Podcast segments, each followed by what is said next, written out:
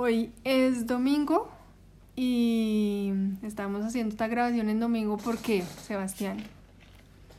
Estamos haciendo esta grabación domingo porque es cuando los periodistas que trabajamos entre semana tenemos más tiempo libre. Y eso.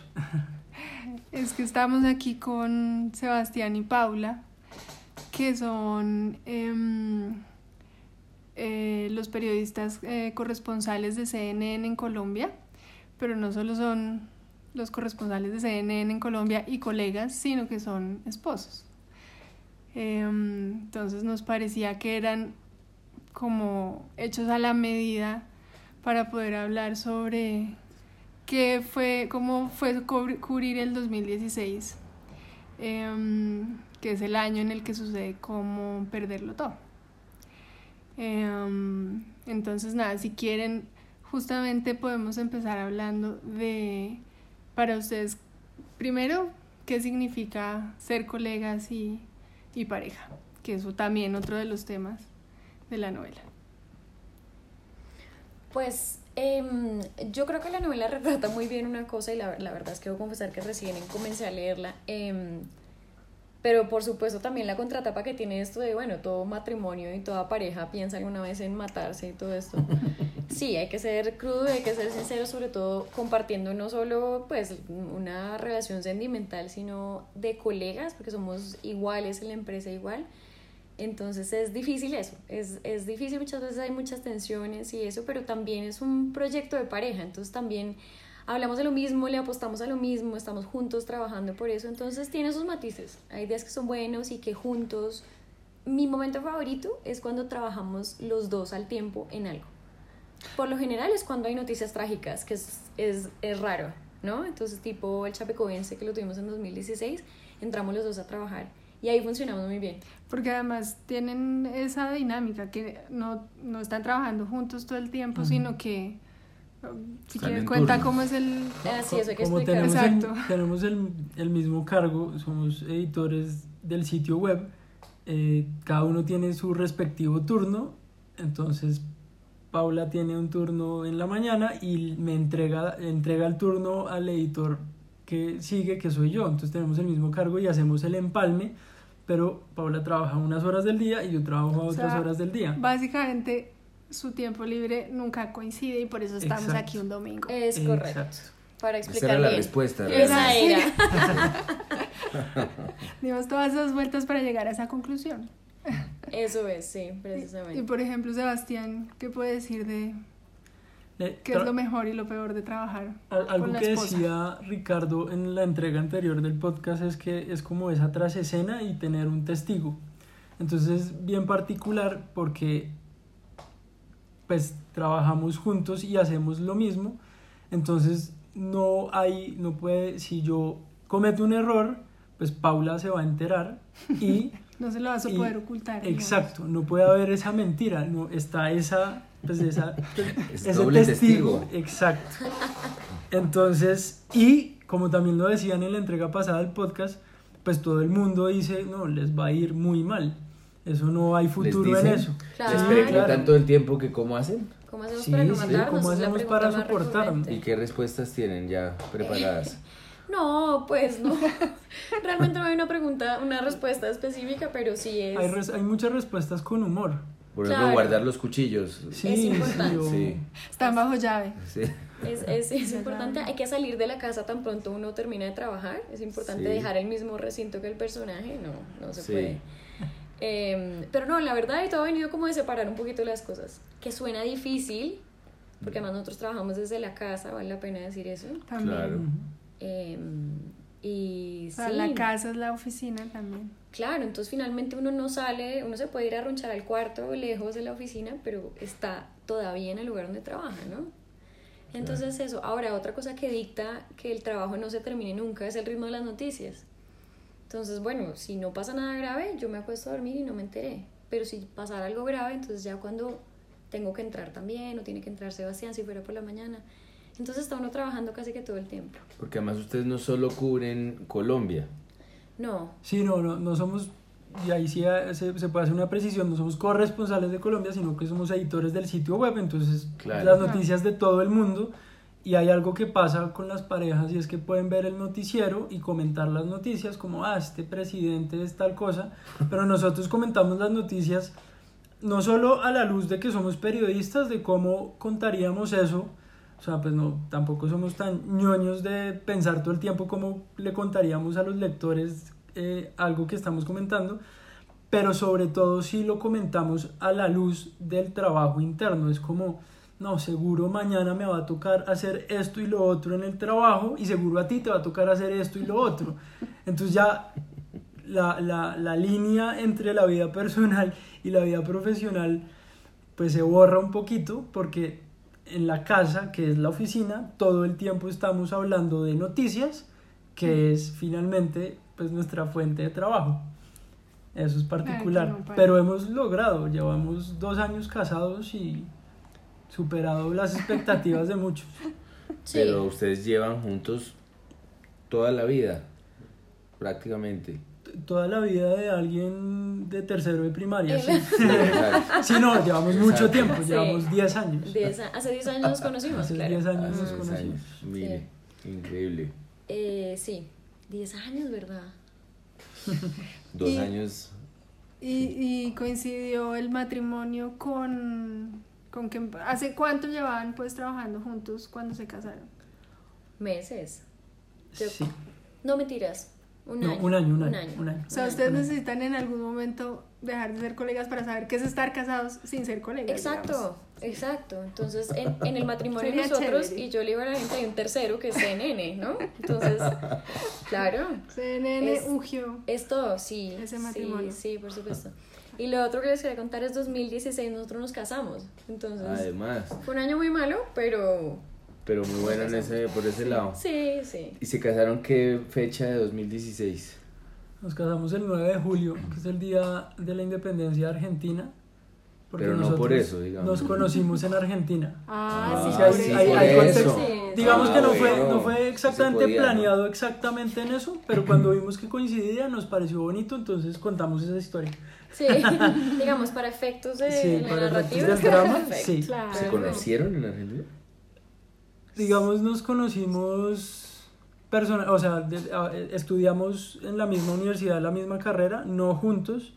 Eh, Paula iba un poco más adelante que yo, pero, em, pero nos fuimos un semestre de intercambio y allá en Argentina vivimos juntos porque coincidimos y nos pusimos de acuerdo para vivir juntos y con otra muy amiga de nosotros.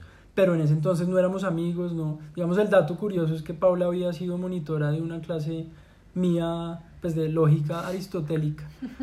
Eh, Vea, filósofo también. No, es que ustedes están, parecen personajes de la novela. Guarde las tijeras. Por favor. Es importante. Bueno, cada 10 años. Bueno, y el año 2016 se casaron en julio y ya trabajaban en CNN, sí. Sí, sí. sí, claro. Sebastián lleva un rato ya trabajando allá, yo entré a trabajar en 2015. 2015 llevaban un montón. Mm, Sí. Yo quiero decir que nosotros salimos a marchar para protestar por el plebiscito. Una Por el marcha que se resultado del registra en la plebiscito. novela. Esa marcha está en la novela. Eh, Ustedes se acuerdan, el, el no ganó y hubo una serie de marchas que, mm, que terminaban todas en la Plaza de Bolívar y eran unas marchas realmente conmovedoras de muchísima gente. Y nosotros nos encontramos con, con Paula. Sí. Sí, Yo estaba trabajando. Nosotros sí estabas cubriendo la marcha. con Laila, que era en ese Con momento Laila. compañera de trabajo de Claro. nosotros, Laila Bushihab, sí, y nos encontramos. Sí. Claro, eso es parte de lo que todos coloquialmente llamamos la plebitusa y también todos los esfuerzos que hubo posteriores a eso. Muy fuerte, quizá una de las excepciones más grandes del año, ¿no? Sí, creo, creo que fue de pronto lo más duro. En ese momento yo estaba en la sede de campaña del Centro Democrático. En El la Ese- día, el, día. no, el El- día de la votación. Ah, el día de la votación, sí, Claro. el día de la votación. En la 67 con séptima. Eh, y pues evidentemente uno, pues como periodista tiene sus, sus, sus opiniones y pues uno está trabajando, pero era bien particular ver la efusividad em, de las personas que en ese momento estaban celebrando y pues con justa razón habían ganado por un estrecho margen eh, pues esa votación y uno pues con sus sentimientos encontrados. Eh, Estamos hablando del día de la votación. De la Ese- votación. Eso es el domingo 7 de octubre, tal vez. dos, Creo que sí. dos de octubre. 2 de octubre, sí, 2 2 de octubre. Es cierto. Claro, yo llevé a 7 de Sebastián al octubre cumple centro. Carolina. Gracias. Es muy bien. Por muy si, bien. por Lo si tiene en su cabeza. Por claro. acordarse. Sí. De Yo llevé a Sebastián en la Plaza de Bolívar porque Mejor acordarse al- tarde que nunca. Al sí. menos, al menos. Lo llevé porque estábamos, pues, yo creo que todo el mundo estaba bastante seguro que iba a ganar el sí, ¿no? Absolutamente seguro, sí. Sí. Y eso es una cosa que sí me gustaría a mí retomar de, de también la autoevaluación que tuvimos que hacer los medios frente a ese fracaso de las encuestadoras o quizá de ser Sí. capaces de medir el clima político, ¿no? Bueno, total, fui a dejar a Sebastián en el carro a la, Plaza, de Bolívar. Porque pensamos que la Ah, a celebración celebrar. iba a ser en la Plaza de Bolívar. Claro. Y, Y lo la dejé celebración no. y, y ¿Y veníamos muy a angustiados. Yo me tenía que volver a la casa a estar de planta editando. Eh, sí, perfecto, desde Entonces, la casa. Claro, él iba a trabajar, a reportar, yo le recibía, montaba toda la vaina. Sí. Y me acuerdo que se despidió, se bajó del carro y veníamos un poquito nerviosos porque ya veníamos escuchando los reportes que ya le hacía uno así el corazón, Sí, como que que, ya decía, no puede ganando ser, el no sí, puede pero ser". por un margen muy estrecho. Me acuerdo que se bajó y me dio un beso y me dijo, tranquila, vamos a ganar. Y yo, hágale. Ok. Obviamente a los 10 minutos ya era evidente que no iba para ningún lado, me llamó y me dijo, voy para el Centro Democrático.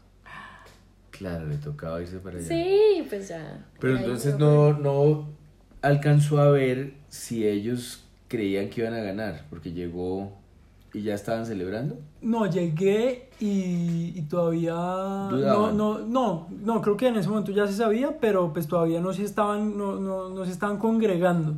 Entonces la gente era revisando pues los reportes de medios y, las, y los, los reportes de los resultados.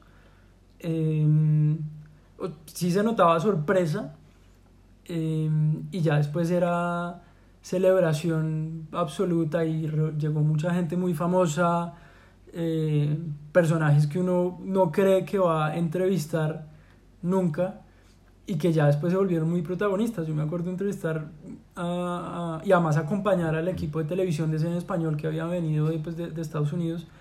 eh, entrevistar a José Obdulio Gaviria, a María Fernanda Cabal, a la esposa de Coronel Plazas, a Francisco Santos. que era curiosamente el, el más moderado en ese momento y trataba como de, Sí, yo creo que le entró como angustia de la situación y trataba como de que todo ese resultado sirviera para unir al país, pero era muy difícil. Sí, era pero era el único que hablaba así. sí, la verdad sí, había, había triunfo, eh, pues, discursos mucho más triunfalistas y mucho más severos de pues lo que, lo que se decía en ese momento que fue parte de la campaña es nos salvamos de ser Venezuela pues de la campaña del no. Entonces sí y, y esa noche fue pues terminamos tarde hubo muchas entrevistas y, y muchos sí muchos sentimientos encontrados. Pero una experiencia periodística gratificante en, en- en suma porque, porque era algo que, que nadie se esperaba por el resultado mismo y, y pues había que cubrirlo, fue interesante. Pero Paula, eh, tú estabas hablando de la evaluación de, de cómo, cómo se tomaron los medios todo este proceso del plebiscito, las encuestas, cómo medían el clima equivocado, claramente, porque pues no debió ser un cambio de la noche a la mañana, sino algo que no alcanzaron a notar, pues estas maneras de medir el- la temperatura política. Claro, pues detrás de eso hay un fenómeno que es de opinión pública, que es el voto vergonzante, ¿no? Entonces que muchas veces a las encuestas la gente dijo, claro, voy a votar por el sí porque casi que era una causa blanca, ¿no? Era como... Sí, era muy difícil no, no pensar Y sin embargo, vivimos esta polarización eh, tan fuerte, ¿no? De que el que no era no y no y no. Y, y había muchos que estaban en la mitad y fallaron las encuestadoras en no verlo. Fallamos los medios en no sentir como lo que de verdad estaba pasando. En no sentir que, que nosotros dábamos por hecho, iba a ganar el sí. Cosa que también pasó, por ejemplo, para no ir muy lejos, con Trump, con el Brexit y ya está. Y parte de ese fenómeno también creo yo que tiene que ver con las redes sociales, o sea, con la difusión que hubo de, de fake news, sí, de información eh, dedicada o eh, exclusivamente enviada a polarizar, a generar argumentos completamente extremos y por lo demás falsos. Eh, y ya, y ahí no hay ningún tipo de verificación. A raíz de eso, bueno, nacieron muchos medios así y hace un ejercicio muy interesante, muy juicioso. Pero eso, entonces fallamos los medios porque no supimos ver, fallaron las encuestadoras por, pero, o sea, volados. Eh, y es curioso también lo de las redes sociales, porque uno tiene en sus redes sociales a sus amigos, vamos a decir a sus conocidos, y más o menos uno se rodea de gente que más o menos piensa como uno, ¿cierto? No vamos a decir todos, pero más o menos. Entonces, si tú te metías a Facebook y en esos días decías la campaña del sí. convencido de que tu posición iba a ganar. De que la posición tuya, sea sí, independiente de cuál era. Va a ganar, exacto. Entonces, muchas veces siento que también... Eh, y esto es una, como una reminiscencia de la bola verde, ¿no? ¿Se acuerdan de la bola verde? También una cosa muy fuerte y también protagonista en las redes sociales. Entonces, en donde uno dice, no, pero es que en redes sociales se está moviendo esto, lo otro, y cada quien estaba convencido de su posición. La bola verde era increíble porque la gente hacía la campaña, ni siquiera la campaña no era tan buena como la campaña de la gente, que hacía sus propios afiches, hacían sus propios videos, había Mocus en versión Mario Bros, Mocus en eh, más elaborado dibujos animados, una cosa increíble hecha por la gente. Y era muy fácil pensar que pues que eso iba a ganar. Y creo que sí es, pues es una comparación muy, muy útil porque esto también era difícil imaginarse ese resultado tan... Total, pero las redes sociales fueron como una cosa muy transversal en las cosas que pasaron en 2016, por estos dos fenómenos también que cito son muy fuertes y, creo que, bueno, el pedacito que he leído del libro, me encanta la parte que le está navegando por las páginas de Facebook porque a todos nos ha pasado. Pregúntenle a Sebastián que ¿no? el, tipo va de página en página brincando que termina viendo unas cosas que son como súper aleatorias y toda la vaina. Y eso, cuando las redes sociales tomaron tal poder que empiezan a, a, a tener tal influencia en política, no solo en estoy distraído, estoy mirando el celular, sino de hecho que te están bombardeando información constantemente, pues ahí también falla el periodismo en porque las redes sociales finalmente son el vehículo de nosotros para crear una mayor audiencia fallamos también en no ser más juiciosos por eso. Y todas estas iniciativas de Facebook, de verificación y todas esas cosas, pues van apuntadas para mí a eso, que fue uno de los fenómenos grandes de 2016. Y mirando en retrospectiva, en realidad, ¿no? Ya dice uno, bueno, no, pues claro, uno, uno tenía que ver el aviso. El, el Brexit fue en junio, y bueno, para nuestro contexto es un poco más alejado, pero nadie se lo esperaba. Sí, no, en Colombia, pues no. Mm. Pero nadie se lo esperaba, sin duda, la, la, el resultado. Y y también fue un, o sea, el Brexit fue un llamado a cómo, se, cómo se votó el Brexit, cuáles fueron las zonas que votaron en contra, eh, o bueno, a favor del Brexit, eh, zonas más rurales, zonas menos diversas, y después pasó eh, lo del plebiscito en Colombia, y uno empieza a comparar esos fenómenos, y ya el tercer golpe, el tercer strike, pues fue Trump un mes después en, en, en noviembre, que tampoco se veía como un ganador seguro, es decir, la, la, mayor sorpresa, o sea, claro. y, y, y, se ve el resultado de todo esto que decía Paula, de cómo evolucionaron las redes sociales para llevarnos a ese punto de que la noticia falsa era la noticia que imperaba eh, y cómo eso se vio reflejado en una votación que no solo los medios o la opinión pública en general, sino la gente en su cotidianidad estaba ignorando. Entonces, mm, desde, desde muchos lugares uno cree que conoce el país o conoce el mundo y conoce a la población, pero pues hay población como la cantidad de gente que votó por Trump que los medios ignoraban. Y ese fue el tercer strike en cuanto a ese fenómeno de votaciones inesperadas eh, primero Brexit, después plebiscito y, tercero Trump. Mm. Que para alguien liberal en ese sentido, que estuviera en desacuerdo con eh, Boris Johnson en Inglaterra o en Reino Unido, que estuviera eh, en desacuerdo con Uribe en Colombia y que estuviera en desacuerdo con Trump, pues para alguien liberal eran tres golpes sí. inauditos. Y, a mí me parece interesante eso que, que está diciendo porque eso significa que el 2016 es el peor año que haya vivido cualquier liberal, el peor año reciente que haya vivido cualquier liberal, pero probablemente es un año muy bueno para, para alguien de derecha. Exacto. Probablemente alguien de derecha no tendría el botón de FAC 2016, sino todo lo contrario, un botón muy alegre muy, muy vistoso. Entonces, creo que hacia allí va la historia de la novela, o sea, o lo que puede hacer una novela que no puede hacer otro tipo de relato es incorporar a la gente que no piensa como uno. Es estar fascinada por eh, eh, la gente que cree que lo mejor que le puede pasar al mundo es que suba Trump. Sí. Hay gente que todavía lo piensa Ay. y, y- lo defiende. Y en ese momento, curiosamente, había gente que pensaba que tenía que llegar Trump para resolver todo este marasmo en el que nos tenían los políticos de siempre y hablaban de Hillary Clinton como eh, pues una mancha eh, que se había estado esparciendo desde eh, hacía 16 años eh, o más y, y tenía que llegar este tipo pues como un salvador que, que en Colombia equivaldría más o menos a William Vinasco, che. Entonces, eh, es increíble que alguien piense así. Para un liberal es la muerte ese año, pero también es fascinante eh, ver, eh, y eso sí se puede hacer en una novela con comodidad, digamos. eh, es fascinante ver a la gente que le parece lo máximo que Inglaterra se haya tenido que separar de, de Europa y lo máximo que haya perdido ese acuerdo de paz eh, castrochavista y peligroso.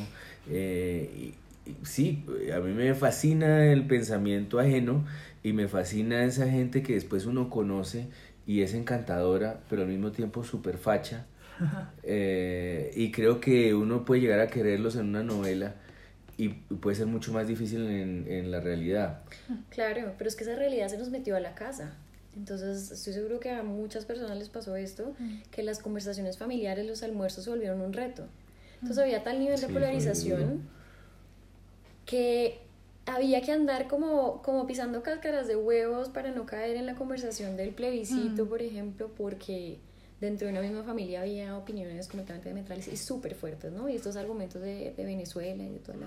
¿A ustedes les pasaba que en su familia hubiera Sí, claro. choques? Sí, no, no. Y hubo distanciamientos Sí. y hubo, no sé si, si confrontaciones verbales como tal, pero sí, sí, sobre todo, y de nuevo para volver al tema de las redes sociales, sí hubo confrontaciones virtuales y todos en, en Facebook pues somos gallitos de pelea eh, y tratamos de parecer lo más intelectuales y, y- y esgrimir argumentos muy elaborados y muy elocuentes, pero en, en, en sentido estricto lo que uno está haciendo es defender su posición a ultranza con el primo, con el primo que es uribista. Sí. sí. Entonces, Sí, ¿y, y quién tiene la razón ahí? Pues uno puede, uno cree que tiene la razón y uno cree que porque lo pone en argumentos eh, y el otro está poniendo es un meme, entonces uno va a ganar, pero no, pero no, se ganas en la votación y, y ganaron unos.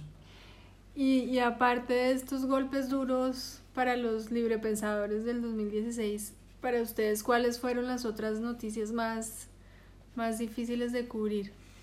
Decíamos que al final del año fue particularmente difícil porque eh, se acumularon en el contexto colombiano dos, dos noticias que terminaron siendo de relevancia mundial, eh, que no recuerdo bien cuál fue el orden, quizá primero fue la tragedia del Chapecoense, Tal vez sí. eh, que fue durísimo y cubrirlo. Yo me acuerdo que yo estaba en ese momento en- al- a cargo de, de la página y estaba esperando la verificación y, y confirmación absoluta de que si era un avión, de que si se había caído, de que si era el Chapecoense, esperando confirmación oficial y ya cuando todo estaba confirmado y, y decíamos acá básicamente se mató todo el mundo, que por suerte no se mató todo el mundo, pero fue una tragedia espantosa. Fue muy duro, fue muy duro y la semana siguiente, siguientes a ver no solo eh, pues la tragedia humana, sino lo que hay detrás, la negligencia que llevó a ese accidente, fue durísimo. Se- pues, en nuestro medio hubo hay un periodista muy bueno que hizo una investigación sobre eso y en ese momento se fueron revelando algunas cosas. Eh, entonces, eso fue primero. Y después, eh, la- la- el caso de, de- de Juliana Zamboni, eh, la niña violada y asesinada en, en- en- Bogotá, fue. Era como, como, a más uno colombiano, contándole al mundo o contándole a Latinoamérica lo que había hecho este personaje a una niña, no, fue, fue muy duro. Y, mm, y bueno, ya como para, para cerrar, Paula, ¿crees que hubo alguna noticia del 2016 que los confrontara a ustedes o que los pusieran aprietos, digamos? Eh, Habría que pensarlo mucho, pero no. Sí. A ver. Bueno, ahí hay una confrontación en este momento. O sea, esto sucede, la están viendo. Esto es lo que los acabo de poner en. Bueno, si no la hubo, también se puede. Claro, no, yo creo que, bueno, digamos, obviamente trabajamos en medio de la línea editorial, es muy clara y hay una forma muy específica de hacer las cosas, pero sí momentos de mucha tensión, porque, Exacto. claro, muchísimos. Fidel Castro se murió, Claro, jamás. claro, pero no era una muerte como, oh, no, o No, sea, sí, No. Sí, venía Sí. muriéndose desde hace... Entonces, en CNN, como en cualquier otro medio, había una carpeta guardada empolvada ¿no? y uno la sacó ese día. No, muere Fidel.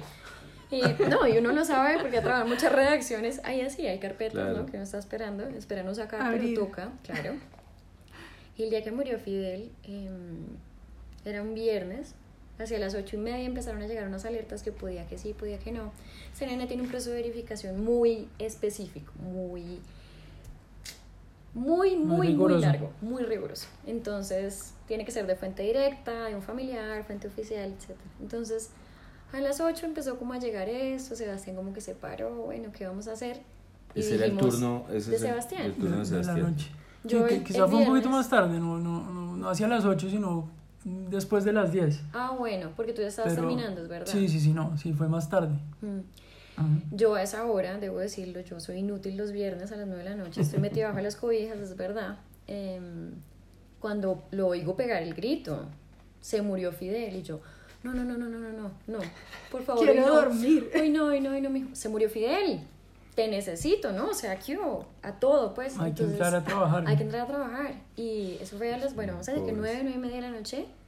Ah, No, fue más tarde, fue, fue a las 10 y hora colombiana y digamos la, las la confirmación llegó una hora después, pues o sea, hubo, hubo que esperar harto, pues como a- ya lo tenían todos los medios y pues nosotros ten- que teníamos que verificar bien y básicamente fue trabajar pues desde, desde el momento en que supimos que, se, pues, que sí se había muerto 11 de la noche y reunir a todo el equipo para que entrara a trabajar eh, y ya nos acostamos a las 4 de la mañana Sí. sabiendo pues que todo el sábado iba, íbamos a seguir con eso Eh, y muy parecido también fue lo del Chapecoense que también si no estoy mal fue un jueves un, un viernes y era sabiendo que íbamos a dormir poquito eh, reportando una noticia pues Claro. difícil también de contar Entonces eso, sí hay, sí hay mucha tensión en el momento de, bueno, organicemos pues los equipos, usted hace esto y hace lo otro, bueno. Sí, pero perfecto. a nivel personal, estando casados y trabajando en la casa y siendo compañeros de oficinas, colegas, eh, hay la mayor expresión de esa situación es yo pegar el grito, ¡Paula! ¡Se murió Fidel! Claro, Párese a de la trabajar. otra, ¿qué hubo? Ya, yo no, no, no, no. Es Paula, venga para acá, no es así no, en ese tono. No, es pa- no, no, no, No. Entonces, claro, y también nos pasa mucho, y esto es una cosa pues que seguro que le pasa a todas las parejas, estamos trabajando los dos en ese tipo de noticias que son agotadoras, y él me dice, acuéstate.